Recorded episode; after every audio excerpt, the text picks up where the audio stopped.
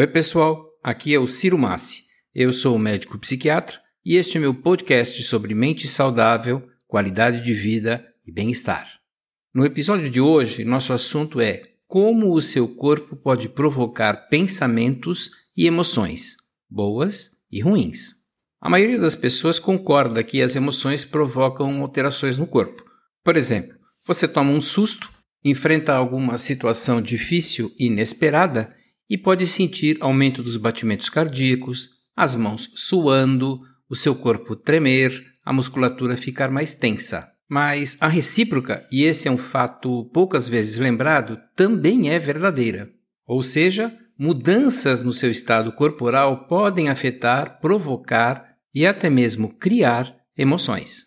Nosso cérebro recebe informações pela visão, pela audição, pelo olfato e também pelo seu estado corporal. Muitos pesquisadores, por exemplo, acreditam que uma das formas da fobia, do medo, se formar seja exatamente pelas alterações do corpo frente a algum problema.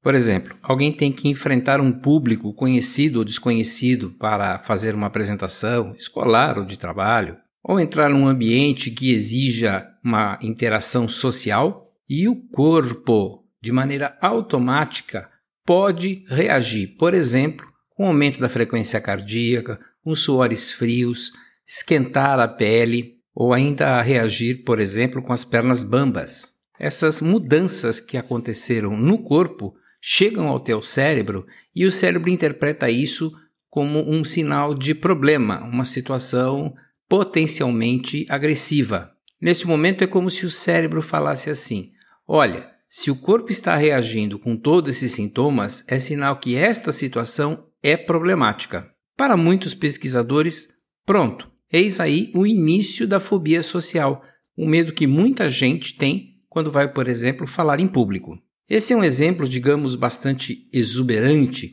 de como o corpo transmite informações para o cérebro, o cérebro interpreta essas informações de uma maneira equivocada e é formado, por exemplo, nesse caso, um transtorno psiquiátrico, que é a ansiedade social ou a fobia social. Mas não precisamos chegar ao extremo de uma fobia social, de uma ansiedade social, para compreender como é importante dar atenção aos sinais que o corpo está emitindo para o cérebro. Mesmo que você não tenha dificuldade desse tipo, não tenha nenhum tipo de fobia, é interessante checar periodicamente como está seu corpo, que informações ele está levando para o seu cérebro. A dica aí então é experimentar periodicamente se tem tensão nos ombros, nos braços, nas pernas, como é que está a sua respiração, se a sua boca está seca, se as suas mãos estão úmidas. Ao focar no seu corpo, você sai do modo automático que a maioria de nós leva a vida inteira e tem a oportunidade de atuar de um modo mais ponderado sobre tudo que acontece e, principalmente, aprender mais a respeito das suas reações com os acontecimentos e pessoas. Em outras palavras, o seu corpo se torna um instrumento de feedback, um instrumento de resposta, um auxiliar emocional para situações que você vai enfrentar. Por exemplo, você experimenta uma determinada situação, um determinado confronto, que a princípio não ia deixar você tão tenso, mas o seu corpo não concorda e você percebe, porque já se acostumou a observar o estado corporal, que ele está mais tenso, que os seus ombros, por exemplo, estão mais levantados. Olha só, o nosso foco é observar o corpo. Não é tentar forçar um relaxamento, não é forçar respiração, não é forçar nada. Num primeiro momento, apenas e somente observar. O objetivo é aprender, ainda não é controlar. As reações do corpo automáticas passam a ser um fantástico mentor, ensinando para você, mostrando para você quando você está entrando numa determinada situação que tem pelo menos o potencial de ser interpretada como ameaçadora. Além dessa checagem periódica que você pode e deve fazer no seu corpo periodicamente, é interessante conhecer algumas posturas corporais que podem influenciar seu pensamento de maneira benéfica. Um experimento conhecido, para dar um exemplo, pediu que algumas pessoas colocassem um lápis, uma caneta, na boca, de modo a forçar um sorriso. A pessoa não precisava estar feliz, não estava enfrentando situações que te trouxessem contentamento, alegria, nada disso. Apenas o corpo foi mantido numa posição de sorriso. Pois bem, várias das pessoas que utilizaram essa estratégia relataram posteriormente que estavam se sentindo muito bem, mais contente, mais otimistas, sem que existisse nenhuma situação objetiva para tanto.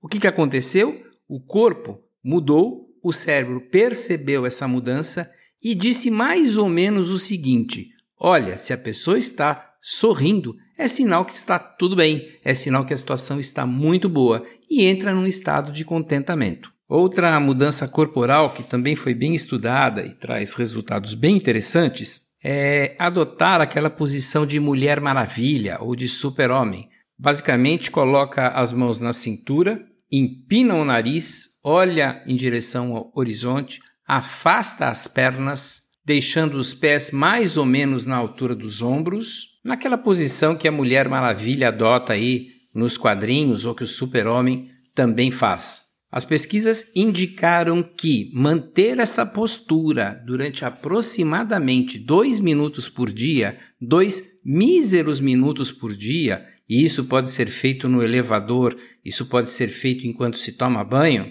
o resultado dentro de algumas semanas é um aumento da autoconfiança, é um aumento do amor próprio, é um aumento da sensação de que é capaz de enfrentar as adversidades. Mais uma vez, seu corpo percebe essa mudança na postura e em torno de três semanas, mantendo dois, dois minutos aproximadamente por dia, ocorre uma mudança para o lado positivo da autoconfiança. E bem bacana, só dois minutinhos por dia.